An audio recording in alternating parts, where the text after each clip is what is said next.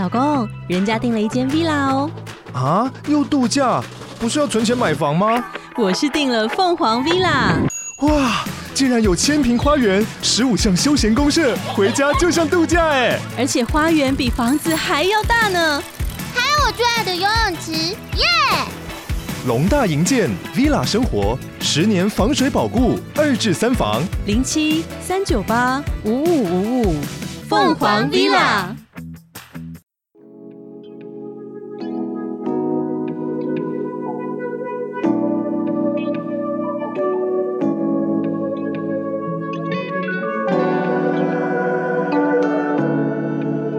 我是那含量。大家好，我是迷之音。我们要继续讲时间，对啊，可是呢，我们要先继续从广义相对论继续讲。嗯，那迷之音呢，对这个公式呢，动量等于质量乘以速度，有自己的解释，哦，蛮酷的。好，我们听一下迷之音的看法。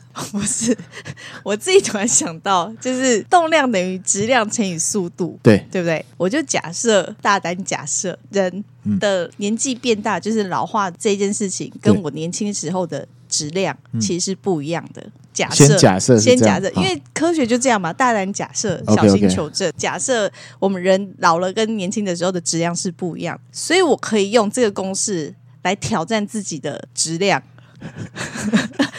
对吧？然后呢，我就想到说，就是一般我们现在在人类世界里面，就是讲说，哎，有运动的人可以相对的保持年轻，保持年轻。所以动量是不是其实就是等于运动？运动会产生动量嘛？这是合理的吧？运动产生动量，对，所以会等于质量乘以速度，对会不断的从 A 点移到 B 点。对，啊，这是事实，没错。运动会让身体保持年轻，所以我质量相对于就是会变化。啊、那我假设老化的质量是大的.然后年轻的质量是小的。对，所以我如果有动的话，我质量其实相对就是，然后因为有动，你有运动，就是有速产生速度嘛，就有动量，所以我的质量就是变小，所以年轻的质量是小的。不过我们要先确认质量大小跟。年轻与否有没有关系？好，这个我觉得这这留给后世的科学家们呢 来做研究，来做研究，不让它产生关系。那如果这样子的话呢？医院里面的医生，还有健身房里面的健身教练，都可以换成物理学家了，对不对？总之，我自己是想说，所以如果是按照这样子的一个公式，我好像可以想到一个方法。除了运动之外，可以让身体保持年轻。米子英觉得，就是一直让自己坐在子弹列车里面，就会很年轻了。啊，这个留给后世科学家去。各位听友都有常在说，我会打断迷之间的话，这一段话我绝对会留下来，让大家听听看。哈，脑洞大开，脑洞大开。OK，好，那我们继续呢来讲广义相对论。嗯，那广义相对论是什么？比较广的说法。没错，望文生义。嗯，这个要从牛顿开始讲，又是牛顿。所以牛顿是爱因斯坦的启发师。对啊，他很崇拜牛顿啊。嗯，牛顿确实是很厉害。所以他是想要青出于蓝胜于蓝，所以一直挑战他的一些理论。他并没有，他只是把牛顿讲的这个东西当成真理，可是他又会质疑。这个我们最后来讲一下爱因斯坦的生平。好，先回来，牛顿呢，他有说到，这世界上有一种力叫做万有引力。对，哦，我们会说桌上的笔掉在地上，是因为万有引力把笔往地心的方向拉去了。但是爱因斯坦说，万有引力不是一种力，甚至有可能是不存在的。嗯，这边有个实验，假设现在迷之音呢大约四十二公斤，嗯，差不多吧，有比较重一点，有比较重一点点。好，OK，好。如果迷之音在地上，他站在这个电子磅秤上面称。呈现出来是四十二加 n，那是因为万有引力把你往地心拉造成的。好，那现在呢？迷之音坐上了丁丁的太空船，哎，好，这太空船呢，它是以等于地球的重力，也就是地心引力的速度来加速往上飞。嗯，它抵消了那地心引力的力量了。迷之音在太空船里面站上电子磅秤的话，会是几公斤？哎，应该会比较轻吧？答案是一样的，所以不影响。万有引引力在哪里？对耶，对不对？所以那实验是真的是在空中量跟在地面量是一样的。其实啊，爱因斯坦他是物理学家，他之前就有讲到，他都是用数学还有计算算出一些理论，为了要阐述给大家听，他才把它翻译成文字。嗯，这时候呢，爱因斯坦就出场了。他在太空里面呢，拿了一个手电筒，从 A 侧照墙壁，他发现呢，墙壁上呈现出来光线的高度，跟他拿手电筒这个光射出来的高度是不一样的。墙壁上呢，会比较低一点点。你说他拿着手电筒照，跟他实际的高度，对，他这样照，对不对？对我的光是不是从这边往前射？可是，在墙壁上光呈现的轨迹会稍微低一点点。嗯，嗯，所以呢，他就意识到呢，光在引力的影响下是会弯曲的。嗯，可是这个引力是不是万有引力？它就是先打了个问号。嗯，他没有说是地心引力，叫做某个引力这样。对，那为什么呢？因为光线是粒子嘛。对，我们人的组成也是粒子嘛。迷之音刚刚的公式也是这样子去看的嘛。对，是没错的。那我们在移动都是在空间里面移动。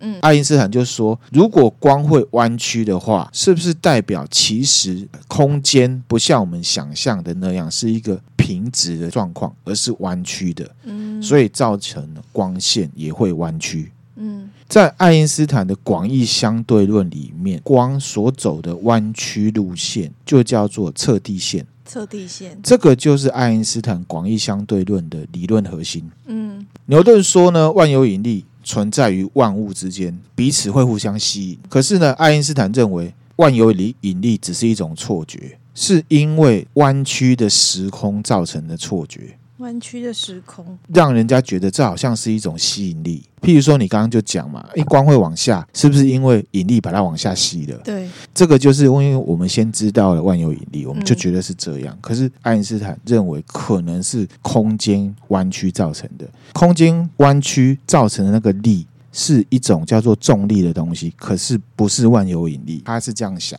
嗯，就导出了。广义相对论，嗯，这个很重要。这个等一下接下来的甚至时间的观念都会跟爱因斯坦的广义相对论有关。嗯，好，大家可以稍微想象一下。好，那我们回来。所以呢，他说一个有质量的物体会使它周围的时空造成弯曲的现象。嗯。所有的物体在这个时空里面都是沿着测地线来行进的，这个我们就可以用坐飞机来想象。我们坐在飞机里面都觉得自己是直线在飞嘛，嗯，可是它其实它是绕着地球圆圆的那方式在飞，其实是弧线，不是直线。可是我们主观飞觉得是直线，对不对？甚至飞机在飞确实是直线，可是它飞起来的路径就是弧线。嗯，那因为我们看不到时空的弯曲，所以就会觉得物体之间存在。万有引力，嗯，可是其实这个只是时空弯曲造成的，所以爱因斯坦说万有引力不是一种力，这样的力是不存在的。根据这样的理论啊，爱因斯坦说了一句很狂的话，当下没有人相信，跟狭义相对论一样，听你在胡乱，异端邪说。我跟你讲，说不定多年后你也会觉得，你现在听我刚刚那一段是胡乱，多年后对。你说，迷因斯坦，OK OK 好。所以呢，爱因斯坦说，光在前进的时候，如果它贴近了一个质量非常非常大的物体的时候，它就会因为这个物体质量超级大，扭曲的时空。所以光会沿着那个扭曲时空造成的测地线来行进。嗯，换言之，光线就不会照着实际上以直线的方式来行进，而会弯曲。那这样时间就会有变化了，对不对？同时，爱因斯坦还有一个好朋友，他也是物理学家，叫爱丁顿。听了之后，他就觉得哇塞，天力的后来，天力的后来。然后他就真的去墨西哥观测日全食，用科学方式去研究光的行进方式。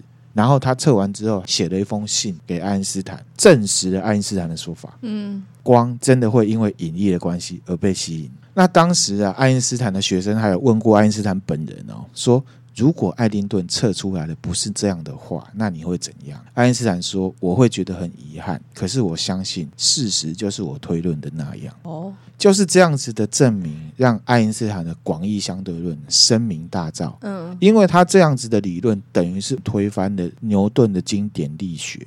嗯，说明了在太阳系里面所有星球绕着最大的恒星，也就是太阳转的这件事情，并不是万有引力造成，而是因为太阳它是太阳系里面，我们现在在太阳系里面质量最大的，它因为它的质量很大，所以造成了时空弯曲。星球绕着它转，是因为它造成了很多测地线，所以这些星球是惯性沿着那一些测地线，而不是有一个力。去拉住它，就很像是我们丢那个铅球一样，而是它惯性，嗯，沿着那个测地线在走，嗯，是这样子的。好，那这时候问题就来啦，刚才爱因斯坦讲讲的都是时空，对。那你讲空间弯曲，我们是可以理解，对不对？嗯。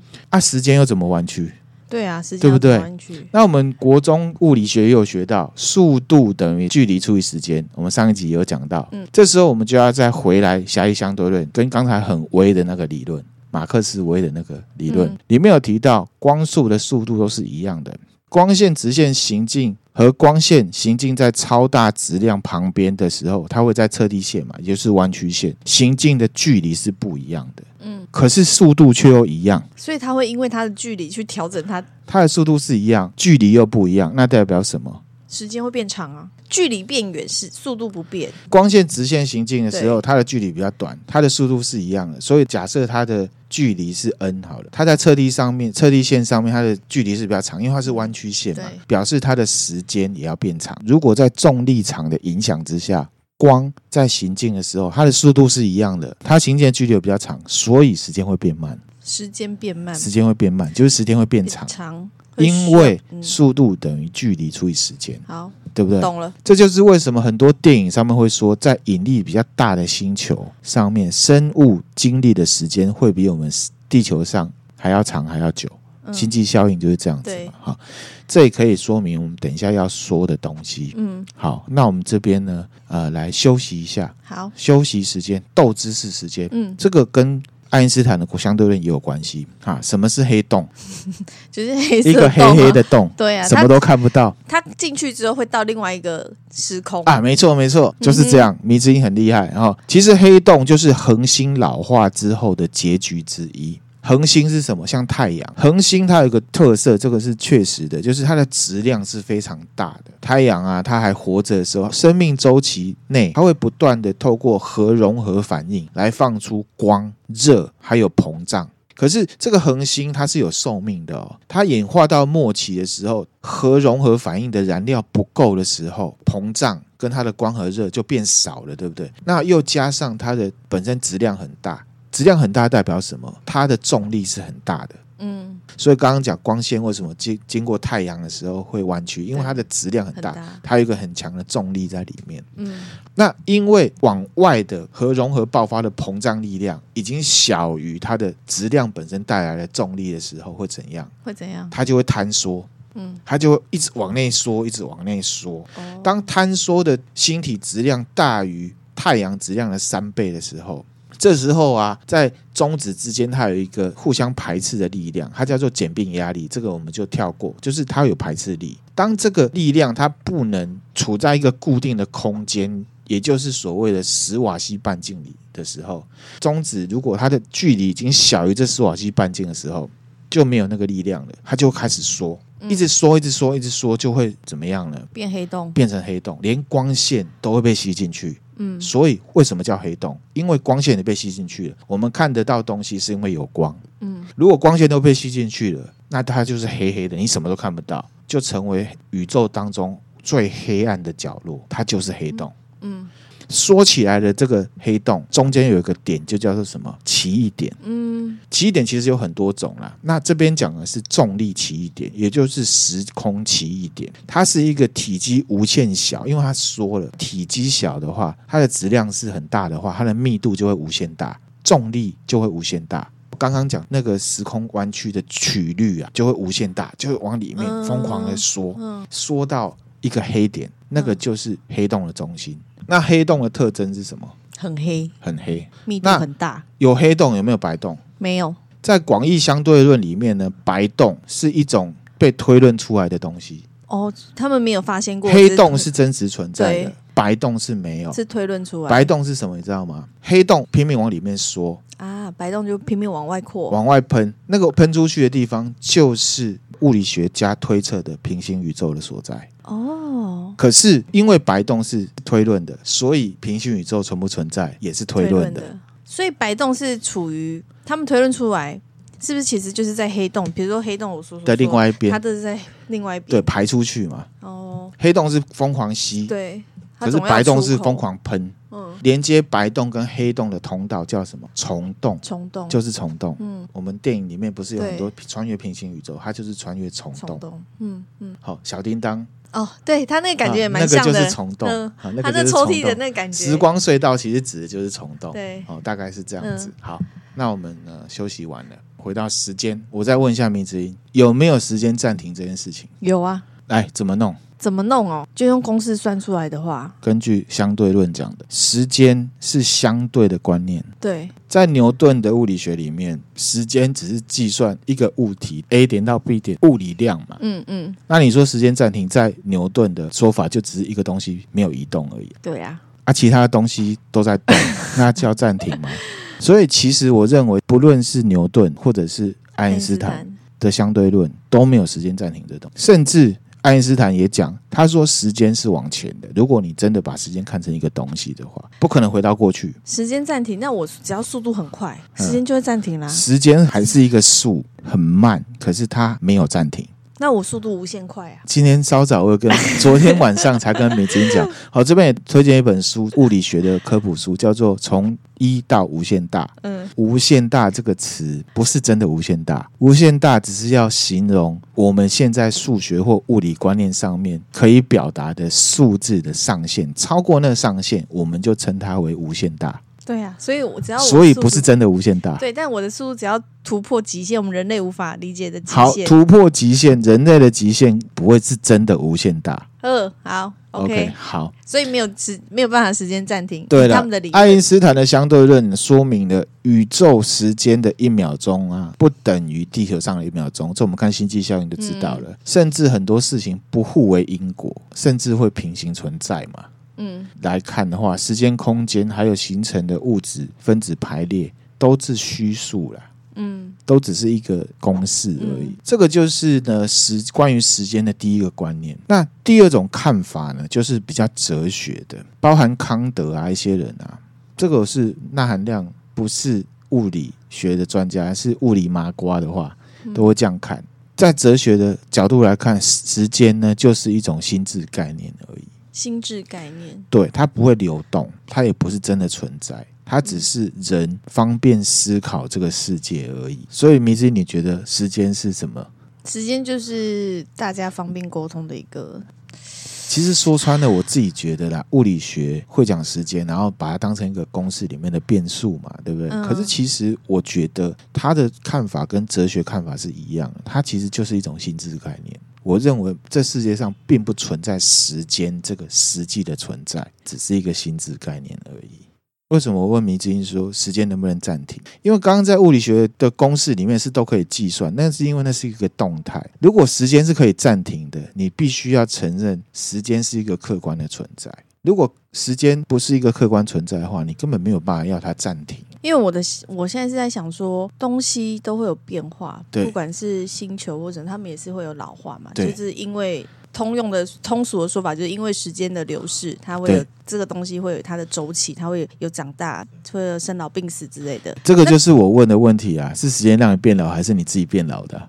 但因为我们现在就是教育就是这样啊，大家已经把这个东西已经内化，对，所以要让大家回到原点嘛。今天要讨论那么多时间的东西，就是要让它回到原点。到底是时间让你变老，还是你自己变老的？自己变老，可是要用时间来计算。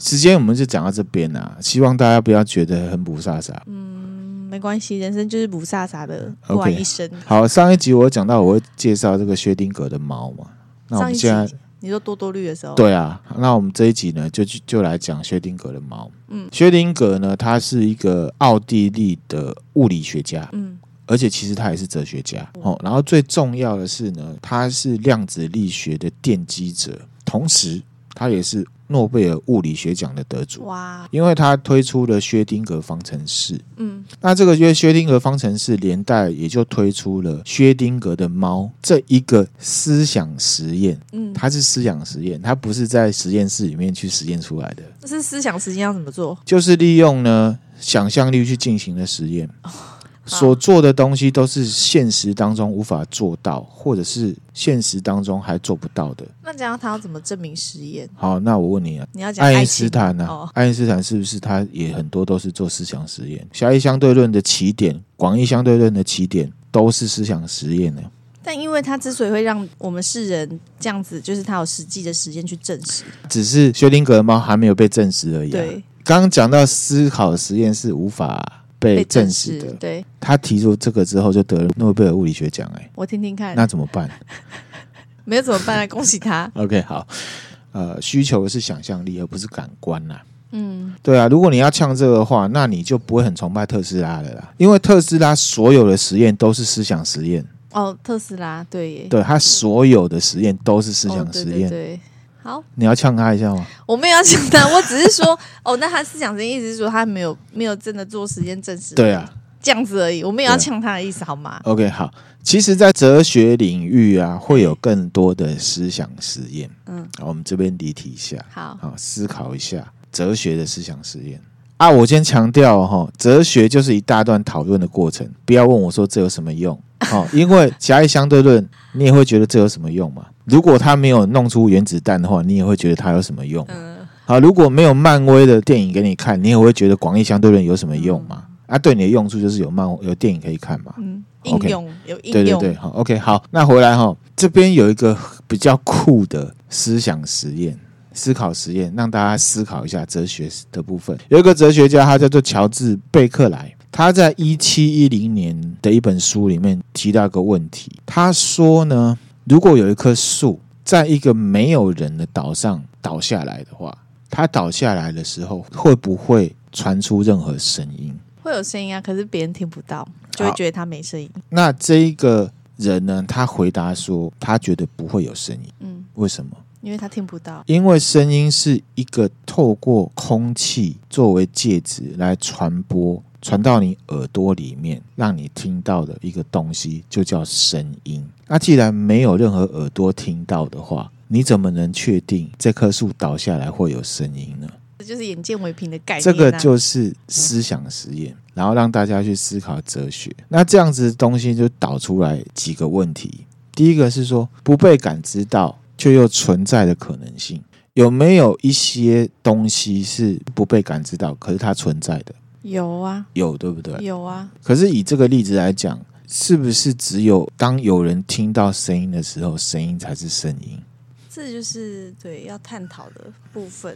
就是他讲的也有道理，他讲的有道理，就是声，之声音之所以称为声音，就是它有被听到，那才叫做声音。所以如果今天真的都没人听到这声音，它也叫声音嘛？可以理解他的说法是也有道理。可是呢，迷之音它就是一个见山就是山的，你不要跟我扯这个。一棵树在没有人的地方倒下来了，这个本身就是个问题啊。什么什么问题？你又没有看到，你怎么知道他倒下了？没有嘛？因为你这个问题，这个实验的假设就是它就是。其实这个东西就是主观现实跟跟客观现实的问题了。好、嗯，好，那我们不要讲太远。反正这个哲学思考可以导出我们对无法观察的世界的一种感知力啦，嗯、可以鼓励大家去接触。其实这样子的哲学探讨是可以导出一个心理学上面的认知偏差的。这个东西叫做呢观察者期望效应。嗯。科学家找了一群小朋友来，就跟他们说呢，他们培养了两种老鼠的品种。第一种老鼠很聪明，第二种老鼠很笨。请这群小朋友去观察这两组老鼠怎么样逃离迷宫，因为老鼠每次都就被叫去走迷宫。对啊，实验出来之后呢，小朋友都会说，聪明的那个老鼠跑得比较快。对，可是其实这两种老鼠是同一种老鼠。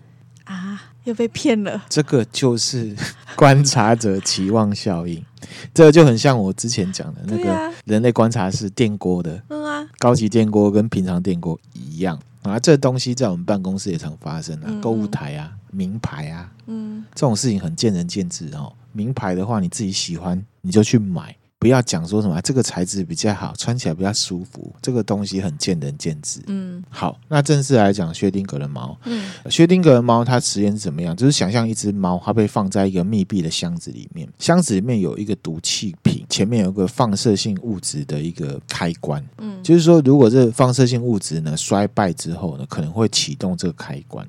嗯，薛定格就说呢，在你还没有开这个箱子之前，这个猫是处在于生跟死的叠加态。叠加态，生跟死。其实我们多多绿那集的例子，其实就是薛定格的猫了。嗯，在房间里面呢，可能是在写情书。哦哦，你说这个，你的父母亲还没有进来房间的时候，你是懒惰跟用功的叠加态。叠加态，要你打开门，你才会知道它是什么态。嗯嗯嗯，这个就是薛定格的猫。嗯，这样子就导出了多重宇宙，就等于你的行为跟你的观测是会导出。不一样的宇宙的，这个就是 feedback 到我们之前讲多多绿那一集。嗯，你的世界怎么走，是你的行为，还有你的观测行为造成。多多绿那集是用不一样的例子来讲，但是讲一样的事情，是讲一样的事情。其实平行宇宙有三种说法。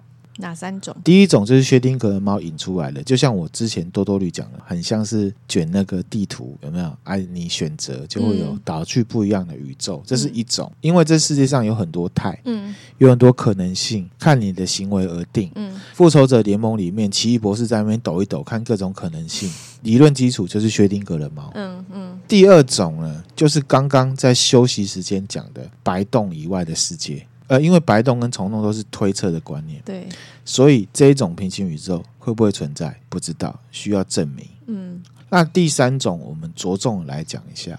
我问一下啊，迷之音，我们现在可以观测宇宙最远的距离是多长？不知道，四百六十五亿光年的距离。四百六十五亿光年，很远的距离。那问一下迷之音，你觉得？边缘外面是什么？应该就是又有另外一个宇宙啊，啊就是没错，嗯，很多这是我们想象嘛，对不对？对，根据爱因斯坦的推论，没有任何形式的东西是可以比光还快的。嗯，边缘以外的东西是因为光到不了那个范围，所以我们没有办法观测。对，那为什么光会到不了？你知道吗？因为宇宙膨胀的速度超过光速。哦，他一直追不上他，哦，追不上他，所以你最远看到就是那里。哦，换言之，我们是因为宇宙膨胀的关系，变相的被隔离在这个半径方圆四百六十五亿光年的范围里面。嗯，所以我们看起来呢，就会像是这样子。我们地球在这里，然后这个是四百六十五亿光年，那外面是什么？不知道。OK，好。我以为会有一个出乎意料的答案是说，因为四百六十五亿光年之外没有东西，没有东西，有没有东西也是要我们去看才知道啊。嗯，就是现在也是还没办法证实。换言之呢，就是说，其实外面应该也是有宇宙。嗯，像迷之音讲的，只是相隔太远，彼此我们看不到。嗯，那我们之前也有分享过啊，世界的万物都是由粒子组成的。对，丁丁也是，嗯，我们也是，只是差在粒子的排列方式。甚至地球或者是银河系也是一样，嗯，只是排列组合方式不一样，造成我们不一样。那这边呢，又再导入一个理论，叫做呢无限猴子理论。无限猴子理论。对，今天呢，如果让无限多的猴子在无限多的打字机前面，让它随便乱打乱按，嗯，当时间达到无限大的时候，你一定找得到猴子打出来的文件，是我们认识的有意义的文字，甚至里面也有猴子可以打出我们认识的世界名著，比方说《莎士比亚全集》，这么神奇，你可以理解吗？是一定找得出来的，可以想象啦，可以想象，嗯、对不对？那甚至我刚刚讲的那本书啊，就是从一到无限大里面呢，嗯、它也是有一个例子，只不过它不是用猴子来比喻，它是用滚筒印刷机。嗯，他说你今天呢，A B C D E F G 这样排下去，它换成 A A C C E F G，随便乱换。嗯无限大一样，一定有印得出莎士比亚全集。无限大的话，嗯嗯、好，那一样的道理，我们的宇宙比我们想象中的还要大很多。对，而且呢，一直在膨胀，甚至比光速还快，对不对？嗯、宇宙是非常非常非常大，大到我们超乎我们想象。所以，我们一样也可以在宇宙当中画出无数个半径四百六十五亿光年的圆圈。嗯。就像我刚刚给米子英看的那个图一样，所以呢，在这当中，我们一定也找得到跟我们地球所有粒子排列组合一模一样的。对耶，地球这个就是平行宇宙。对耶，然后嘿，怎样？起鸡皮疙瘩哎，真的，是不是？嗯，你就会觉得人类很渺小嘛？真的，对不对？哈，科学家有推算过，跟我们一模一样的宇宙呢，距离到底有多远？就超过四百六十五亿光年。它是一个数字。可是我也不知道该怎么念，给迷之音看一下哦，这怎么念？这这念不出来，念不出来，好几个零。好，这图会分享给大家哈，这是算出来的，认为所以科学家已经有这样子算出来说，在这么远的距离之外，有一个跟我们一模一样的宇宙。对，那换言之，在这些平行宇宙圈圈里面，一定也可以找到跟你一模一样的人。对，但是呢，距离非常远。我们到不了。嗯，那以这样的理论来看，这样子平行宇宙里面的另一个你，我们是不可能会遇到他的。嗯，可是肯定是存在的。嗯，那刚刚讲那个复仇者联盟里面，奇异博士抖一抖的那一种，嗯，是偏薛定格的猫带出来的平行宇宙。哇，后来的复仇者联盟，他去让萨诺斯那个的平行宇宙，就是这一种无限猴子理论的平行宇宙。新一集的蜘蛛人也是，其他的世界的蜘蛛人，新的奇异博士，他不是遇到一个坏的奇异博士吗？这个就是无限猴子导出来的平行宇宙。那迷之音，你觉得，即便是这样子啊，那这样子平行宇宙的你，真的是你吗？你说在这个的是我吗？是你吗？这就是哲学问题啊。对，这是你觉得是吗？我觉得是这个当下的我，就我还是我啊。对，我还是我，只是别的别的宇宙有别的我，但是那个就不是我现在的我，那是那个宇宙的我。如果是无限猴子理论的话，我自己都认为，即便有那样子一个我在另外一个宇宙里面，那也不是我。对，那对了，那就是另外一个人了。对，那就是另外一个人了。嗯，这给大家思考哈。嗯，好，那结论回到时间呢，我们讲完了牛顿对时间的看法，爱因斯坦对时间的看法，还有薛定谔的猫，还有无限宇宙。迷之音，你觉得是时间让你变老，还是你自己变老？你讲那么多，那就是自己变老啊。加州理工学院的一个物理学家，他叫 Sean，他说呢，对物理学家来说，时间只是宇宙当中不同部分的标签而已。嗯，他告诉我们什么时候发生了什么。然后这个教授还补充说，许多物理方程式在过去、现在跟未来之间，其实几乎是没有差别的。嗯。